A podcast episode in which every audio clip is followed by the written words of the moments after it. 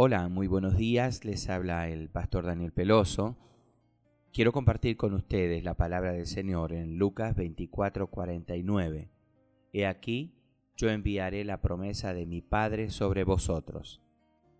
La Biblia está repleta de la generosa intención de Dios de darnos un regalo, en cualquier circunstancia, pero especialmente en los tiempos difíciles, sus promesas son un ancla para nuestras almas ellas nos dan la esperanza que nos permite ser valientes y audaces cuando enfrentamos las tormentas de la vida. Pero muchas personas no confían en las promesas de Dios por dos razones. Primero, porque no tienen conocimiento de ellas. Y segundo, porque algunos no creen que son verdad.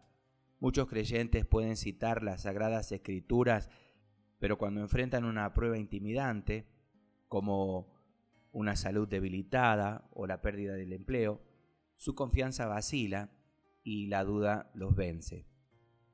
Si no sabemos todo lo que la Biblia nos garantiza, podemos leer y estudiar, pero no podemos forzarnos a creer. La fe es un don de Dios. Lucas 24 registra dos veces que personas se enfrentaron cara a cara con el Señor Jesús, pero no lo reconocieron. Él tuvo que abrirle sus ojos espirituales antes de que pudieran verlo realmente. Lo mismo puede decirse de nuestra fe. Ella no es posible sin el Espíritu Santo.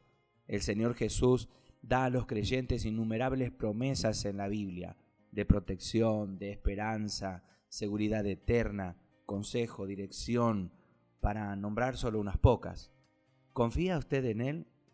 Cuando lea la Biblia, pídale al Espíritu Santo que le lleve a ver las promesas que se aplican a su vida. Considérelas memorícelas y medite en ellas. El Padre Celestial quiere que usted se apropie de estas verdades.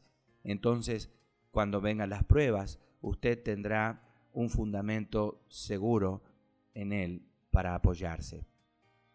Señor, dame la sabiduría para apropiarme y aplicar en mi vida las verdades que encuentro en tu palabra, de forma que me mantenga confiado de tu poder de tu promesa y de tu fuerza ante cualquier circunstancia. En el nombre de Jesús. Amén, amén y amén.